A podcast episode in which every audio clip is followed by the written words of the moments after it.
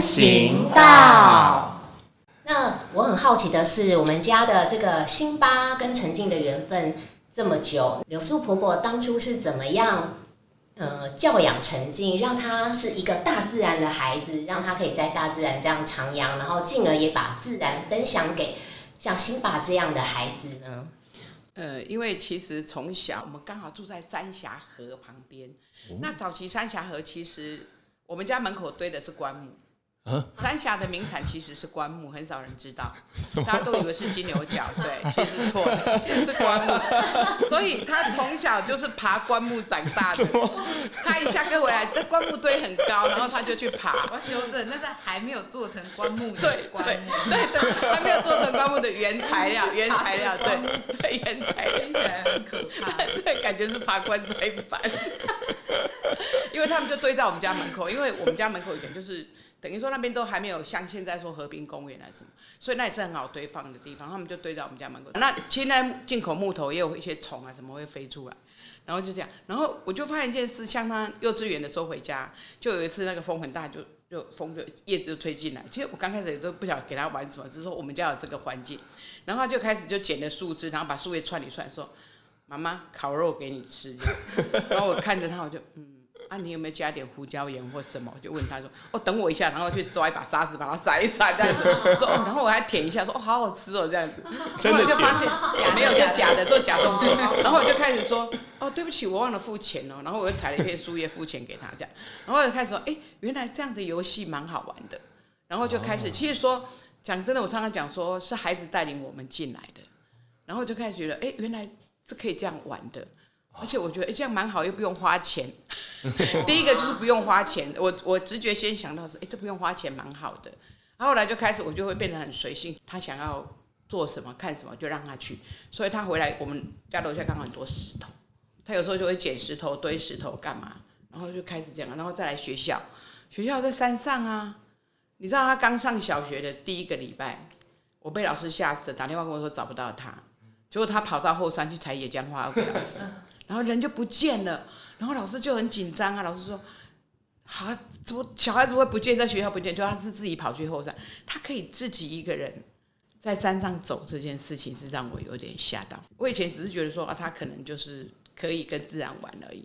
可后来就发现这件事，那更好玩是后来他每次跟都会带同学说，我我们去抓什么虫或干嘛，本来同学都很害怕，他反而可以带着同学说，他们山上的小学是那时候是。校控阿北只要有蛇都会打死。那后来因为他的进进去，然后我就跟老师说，我们蛇可不可以不要打死？其实这样子会对会对这里的生态比较好。然后开始让他们认识蛇，我就会抓蛇让他们认识。就有一次啊，就有一个就是山上小孩子的阿公就跑来说：“哎，你们学校哪一个那个叫刘树婆婆的？”我说：“老师就很紧张，发生什么事？叫我说这边抓嘛一怕。”啊！你在迄抓里面鸡掉个，我还鸡夹去，叫我没再讲我死的。我说哦，对哦，对农人来讲，他就是一个他养饲养的一个，等于他他农产品的天敌，他是一个农损。所以我就说哦，这样哦，然后我就想说，我到底要怎么跟他解释这样？啊，老师本来就跟他讲，哦，他没有，他没有，说啊，不用这种方法，这烂招不行，我们就想办法说怎么跟他沟通。然后来就跟他说，其实他也可以吃老鼠。那老鼠对你来讲也是一个伤害，对。那它其实同时可以吃老鼠的，它会吃你的鸡就会吃老鼠。那我们如何让它存在？这样就慢慢慢慢去跟家长沟通。后来所有的小孩，他们学校以前看到蛇就是尖叫，然后找校工就打死。后来幼稚园的老师被吓死，就是有一次幼稚园去上学的时候，鞋柜有一只蛇，那小朋友这边很淡定，老师，我鞋柜里面有只蛇，所以我还没有换鞋。那现在是。柳树婆婆说：“让她待在那里就好，不要吓她。”这样，小朋友就真的这样。那就这样，我们也慢慢的那个学校到现在就变得很有名的一个生态学校，就生态教育的学校，就是慢慢慢慢把它带入。这样，我就觉得说，也算是很幸运的，在他出生的那个年代，大家生态意识的抬头。啊，也因为这样，所以到了他就已经很习惯上那种人很少的，就是幼稚园在山上，小学又在山上，只有国中是在一般的国中上。然后到了高中，又在山上，又在山上，还要读悠人神谷表演艺术班，又在山上。哇，悠人神谷。对。哇。所以那时候他就在那个山上，在做很多训练的时候就很很自在，就是都是他的天下了，这样就还蛮好的。只是说到大学他就不适应，人太多。然后第一次听到有人说啊，早一点去占位置，我要站在前面，不然我看不到老师，我不会上课。同学笑他，干嘛占位置？前面没有人要坐。见面对对对，这个也是我无意中想到说，他对上课这件事情是很在意的，因为我们都在山上，人少，所以他就会很在意我要看到老师上课这件事。你就说，如果一个小孩到大学会很在意这件事，我觉得大家都觉得他是奇葩，就只有他这么奇葩。可是我也相对的，因为小学校，然后在山上，我觉得他们对于站出来说话这件事情能力也特别好，不会畏畏缩缩的。所以也相对到了大学做报告啊什么，就哎站出来说话这件事，那时候好大一个舞台，我看到吓一跳。他要做报告说，我女儿怎么会站在那那么大一个舞台要去讲讲话这件事情，我就觉得好勇敢哦，我可能就会害怕，可他就做到了。所以我就觉得，光是诶，因为在自然里面吧，然后这种能力，还有我刚刚讲一个很疗愈的事情，就是他会去跟自然的动物讲话或植物讲话这件事，这也是有时候我觉得说，自然是可以抒发心情的。所以我常常讲说，好像他没有什么 受挫啊或什么。后来想一想也不对，也不是没受挫，而是他受挫，他会在自然里面给疗愈的，所以你不太会看到他受挫这件事情。我就觉得，哎，他很乐观啊，他很开朗，他好像都不会有受挫的感情。其实不是，而是他被自然疗愈了。对，他有非常多跟自然的连接，所以这些都是他可以抒发情绪的一些通道。对，而且他现在在这边工作，他就跟我说。他讲了一句话让我很感动，他说：“我要把我小时候的快乐给我现在的孩子。”哇，就是对啊，这一切我真的听刚刚这样子，我听了觉得好感动哦。对我自己你要说，那个就是有一次我低年级的时候自然课，然后呢，曾经找到一只叫拉杜西式赤蛙的青蛙，然后他就说你。他的绰号也可以叫拉肚子吃西瓜，然后那时候就觉得很好笑。对，就是小时候在大自然里面太多太多有趣的事情，然后我自己回想我的童年在自然里面非常多快乐的经验，所以在现在无论是在我们的自然游记院的平台或是学校，我都觉得很想要把这份快乐是分享给小孩，然后让他们跟我一样在大自然里面。非常快乐的童年，这样。我我真的觉得，你知道，我们我们好不容易有这个孩子，其实我们想过很多，叫以后要怎么样给孩子最好的。但是我后来就发现，自从认识柳树婆婆跟陈静老师之后，人家树都已经种好了，我们只要来乘凉就好。我们真的好幸福。而且不只是孩子在享受自然，我们夫妻也因而受惠，跟自然有更多更多的相处的。经验跟机会，而且就像婆婆说的，其实我们常常是从孩子身上学习到很多我们从来没有注意过、从来没有想过的许多这世界更多的新鲜的事情，还有更多的可能性，甚至于是看到我们自己可能过去的一些盲点，可以就是从孩子的身上找到的答案。其实我们为什么一直在办亲子的原因，因为以前很多人都说，你就办夏令营，孩子给你就好，好不好？很多家长都跟我们讲这种话，我们说不行，我们就是要你来，我们就要你来。对，所以我们一直要办亲子的原因，也希望说，其实家长更比孩子更需要疗愈，真的。所以我们就很希望是亲子一起出来，而且一个陪伴，一个家庭的很多事情，因为你到山上很多事情必须自己，像我们现在。前不久才办完珍稀堡的夏令营，那真的是自己在那边还要打地铺啦，还要拉天幕，还要干嘛？就一堆人帮忙，然后甚至于说，哎，可能要爬上去挂那个绳子很难，就孩子上去爬上去，就爸爸妈妈就看我小孩会爬树，我这样，所以就很好玩。就是说，其实亲子在共同做这些事情的时候，可能是你在家很多事情都是机器帮弄，你也不用，可出来必须自己动手，而且要全家一起帮忙的时候，其实就不一样了。就不一定是你照顾孩子，可能有时候是孩子来照顾你。其实像我们之前去拔萝卜，我就发现，本来他想说啊，哎，家长去的时候告诉我啊，拔萝卜孩子喜欢我们，大概不会。结果去后来是小孩子拔两下不拔，结果家长一那家长都没有拔过萝卜，拔好多，那那个老板就说，哎，拔完了你们是要买回去啊？买没关系，我买分年居分年居，他就一直拔，拔的很开心。原来拔萝卜是这种感觉。他说我们现在听唱唱什么拔萝卜拔萝卜，可是都不讲拔萝卜的感觉是什么。说哦，原来拔萝卜是这种感觉，是拔萝卜，拔萝卜，拔拔拔拔拔萝卜，是爸爸拔，不是妈妈拔。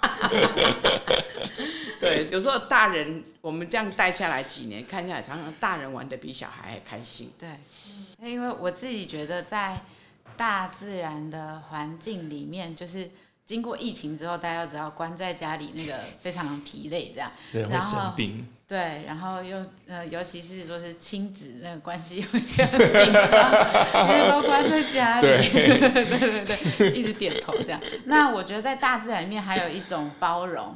那包容包含包容不同特质的小孩，然后包含那个包容各式各样的亲子关系。像辛巴，他其实小时候是偏敏感的小孩，嗯，可是他这样子，你看累积这么多年在大自然里面玩，我觉得会稍微减掉他的一些敏感。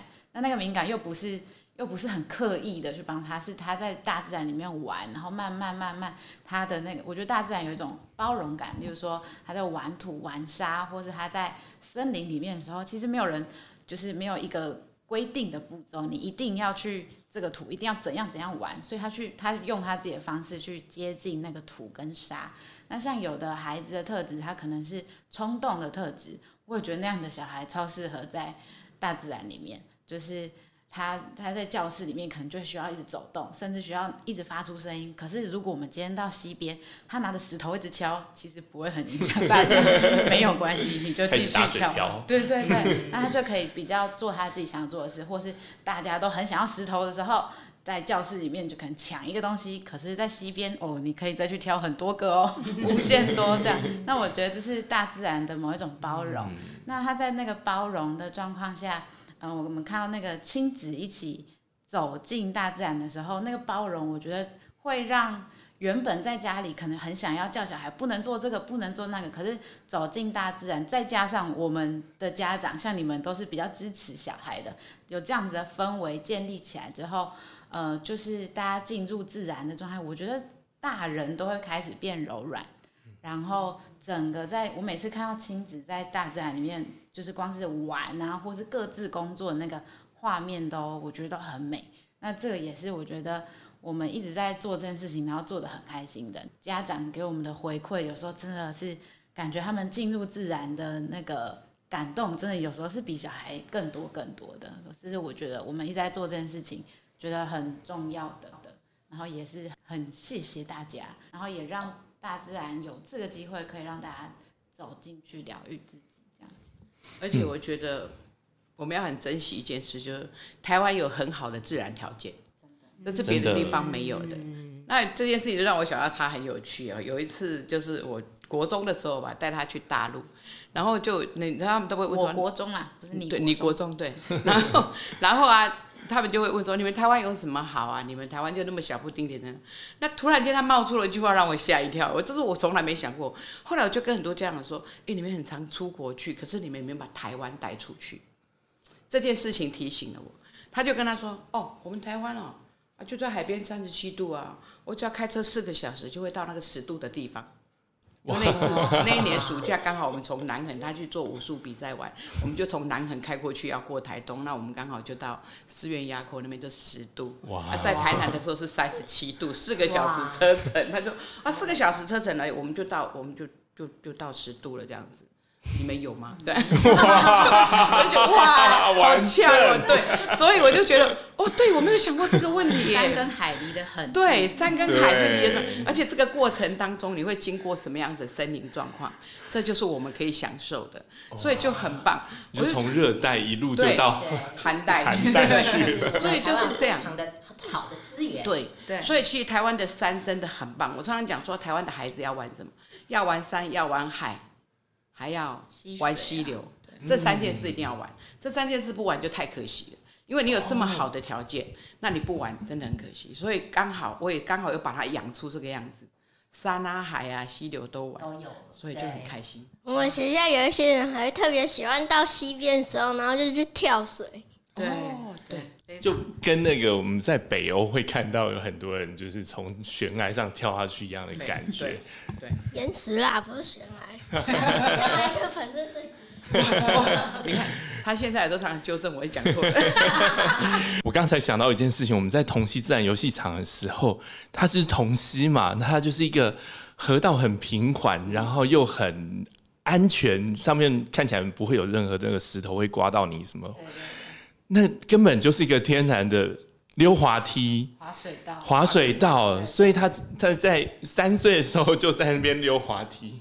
特别推荐去溪边玩因为有一些游乐场没有那么多可以玩跳水啊，然后就是它就是已经固定好，你你也不能自己就是想从哪里开始就从哪里开始，哦你在溪边都玩什么？泡到水里面，然后游来游去吧。对，他们在溪边都非常的自在。而且有时候在溪边也可以看到一些可爱的，像什么螳螂之类的，但螳螂不可能出现在水边啊。会会会，会，啊，是哦，哎你知道为什么吗？我们曾经有一次就带溯溪，就有就有人看到，哎、啊螳螂为什么在那里？就后来他在溪边一跳跳跳，后来就发现一件事，他从他尾巴那跑出了一只虫，就慢慢慢慢一直跑出来，一直跑出来。还知道为什么吗？铁线虫？线虫，铁线虫，它是寄生在他肚子里，他要逼它出来，所以他就跑到水里去，他让自己就是一直挤压，那他自己觉得他快死掉了，然后他一直挤压的时候，那只虫就觉得受到压力，它就跑出来。是有研究说铁线虫会刺激它的呃神经，然后会让它有点像趋光。螳螂平常没有，可能没有那么趋光，然后那个光就是水面反射的那个光，然后它会稍微趋光。然后因为铁线虫是生活在水里的，所以它寄生在螳螂体内之后，它会让螳螂趋光之后，螳螂其实掉到水面就就死掉了嘛，然后铁线虫就可以出来。当它长大的时候，所以它是一种寄生虫。所以螳螂有时候到水边，你看它可能。它其实不是有点像僵尸嘛，就是它其实已经不受它自己控制，它是被寄生虫控制对这样子。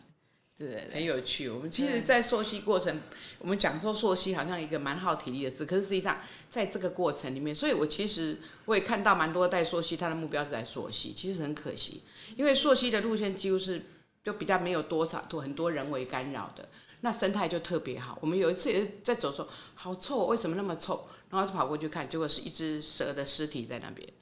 那你知道蛇的尸体那个尸臭很臭，可是你知道后来发现大家都憋气在那边拍照，就一堆埋葬虫啊，什么蝴蝶都在那边，就一堆在那边吸它的体液，所以超漂亮，埋葬虫很漂亮，大家就全部。然后就说好了没，然后憋气，然后赶快过去拍完，赶快冲走，这样就很好，很有趣。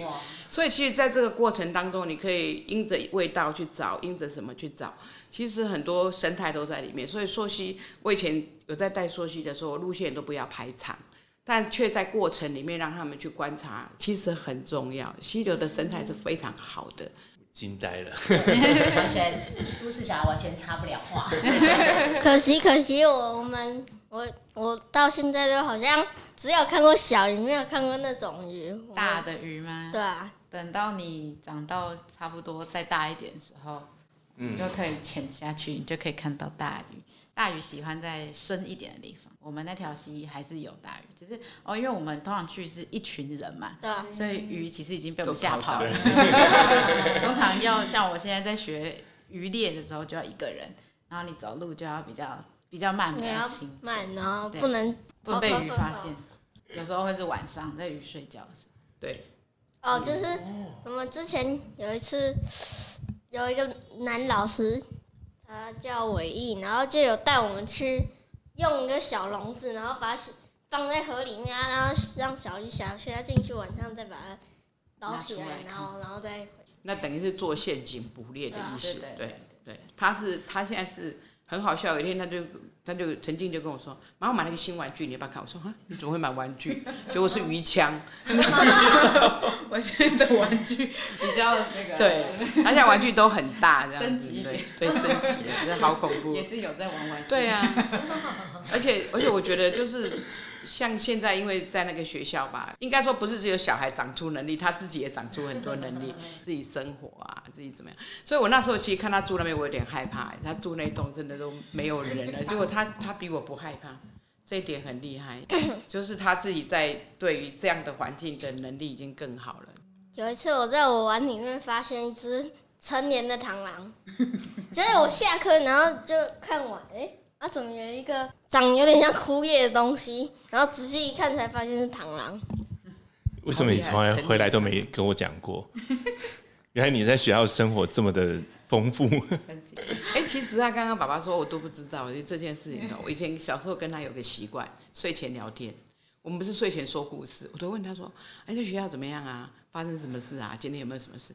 就培养一个睡前聊天的习惯，会跟他分析说：“啊，你说说说啊，你讨厌那个同学怎么样？”我就跟他为什么你讨厌他，然后讨论完跟他说：“那你以后要注意这件事情，你不要成为那样的人。”就会跟他讨论啊，聊天，然后告诉他说怎么样怎么样。所以其实睡前聊天是蛮好，不一定睡前说故事。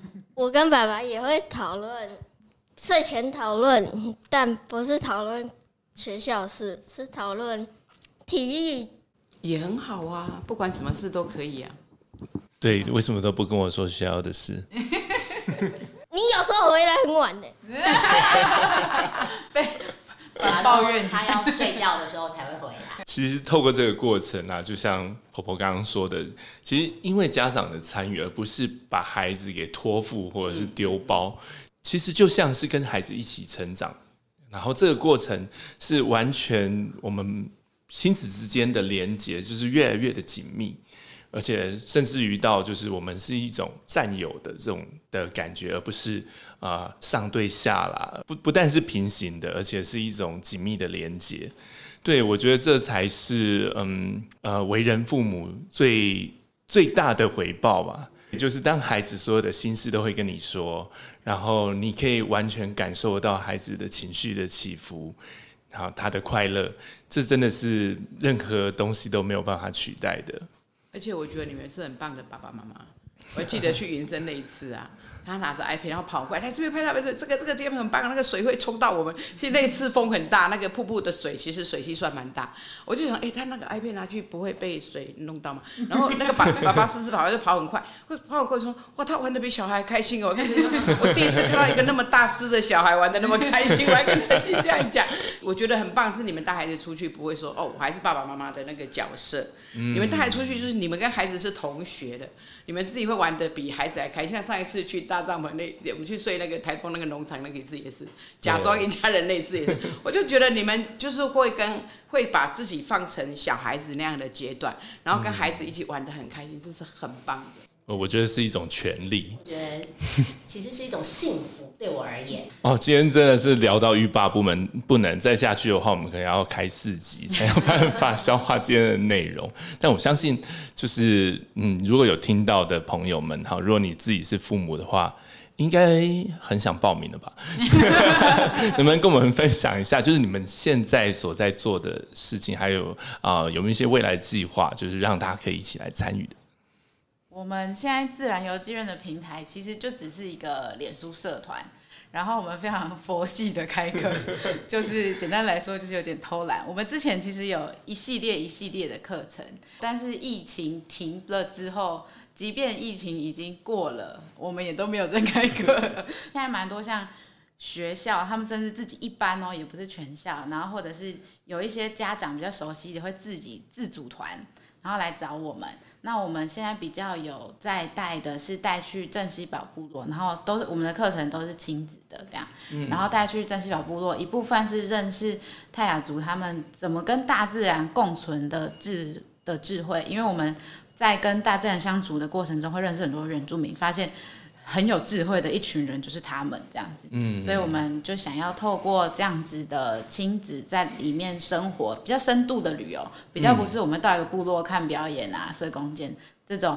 呃，认识一些文化，可是我们希望是知道他们怎么跟大自然相处，所以我们会真的走进去，呃，剧目群，然后甚至呃，我们上一次的营队其实是有在在野地里面过夜，不搭帐篷的，所以非常非常的野，这样不不搭帐篷不，搭帐篷，就是只有天幕只有只有天幕，就是帆布，然后就直接铺睡袋，直接睡，睡袋睡垫直接睡。不会有蚱蜢直接跑到。对，就是会越玩越 野，不知道你可能睡一睡还会漏水。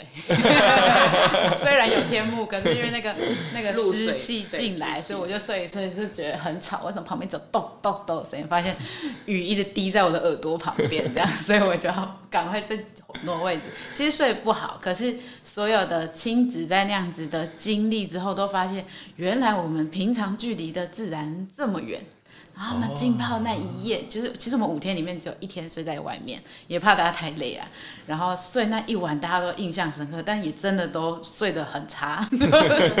对，那我们有越来，但也有比较轻松的，让大家比较轻松接近自然的。然后也有这种比较再更对，再更更硬一点的这样。然后这是我们目前比较常在正西堡。那平常像最近有一些自主团体是他们。呃，想要带小孩开始玩海、玩溪流的，然后他们就自己揪团，然后来找婆婆开溪流安全的课。对，然后最近的也有一群家长自主团找我开野营，就是他们就我发现我们的家长也是胃口越来越大，这样。重口味，重口越来越重，但是还好我们两个也越玩越重这样。然后他们就是看我常常，因为我也没有带过，然后他们可能看我常常在，就是我现在常常背一个帐篷或背重装就去山上过一夜这样，然后他们很想要带小孩做这件事，所以有一群家长自己。自救，然后就说你可不可以教我们怎么在户外搭搭帐篷，注要怎么注意什么安全？其实就是怎么选场地。对对对，那其实网络上现在可以找到资料非常多，只是因为他们要带着孩子，所以他们又会在想的事情可能就要更周全。所以现在我们的课非常五花八门，有点大家许愿。对，然后像柳树婆的那个工作室在做的比较跟自然纤维有关的。课程，其实他刚刚讲的是很好。我们要坦白说一件事，是我们没有行政人员，真的好累。所以报名程序什么，我们弄到好累。后来就两个就越来越没有在动。然后后来家长说没关系，行政我们来，我们自己揪团。所以他们就自己揪团，然后自己许愿说我们要做什么。哎，我们可以玩绳结吗？我们可以玩什么？说就是我以前都玩过，但后来都没玩。他们就后来发现，哎，婆婆你以前不是带过什么什么啊？我们可以再来玩那个吗？说哦。好啊，然后就变成说，他们就刚刚讲，他们许愿，他们自救团行政，他们弄，我们就很轻松，我就只开个终点费就好，那我就很轻松，告诉他地点在哪里，我要在哪里上，按要你借场地的时候我借场地这样啊，就会用这种方式上，对我们来讲行政上我们省事很多，所以我们就用这样的方式，那大家也很好玩，就是一些就像他讲了，哎，他之前玩过了这个，他想我还要再进步，我还要再进步，还好就是能力都还在。还可以这样，因为我以前其实也也应该说以前玩的是以前的方式，那他现在也一直在进修这些东西，所以有一直在进修，所以基本上上这一课都还没问题啊，他们也都还 OK，只是也因为这样，我们两个会有，比如说我们要去探路或干嘛，然后去探路的时候就觉得蛮好玩，也是我们两个因为现在就是又分开住嘛，离比较远，可是因为这个探路也让我们又在又会在一起去做一件事情或干嘛。也觉得很棒，也是大家成就。对，都离不开自然。但是就是也因为大家这些纠团的活动，也让我们又再亲近一下，这样也是很好的。对。哇，那今天真的又是一个收获满满的一天。每一段其实都好精彩哦，没有尽头的一集。对啊，快乐时光总是还是要告一段落 这样子。今天真的非常感谢曾经柳树婆婆能能够来跟我们一起分享，而且是一起来回忆。记得订阅、按赞、分享，开启小铃铛。你，对我们未来还是会持续的找各种这样的伙伴来一起跟我们分享这生活的喜悦。今天好好感动哦，就是。真的这样子回顾以往，然后又听到这么多跟自然相关的一些嗯。事物，对对，希望我们未来都可以一起来探索大自然，探索生命，然后创造更多的美好。谢谢陈静，陈静柳州婆婆，谢谢。婆婆，谢谢，拜拜，拜拜。以上我们提到的内容，纯粹是个人经验及感受的分享，但每个人状况不同，大家还是要听专业医师的建议，评估自身的情况，照顾自己哦。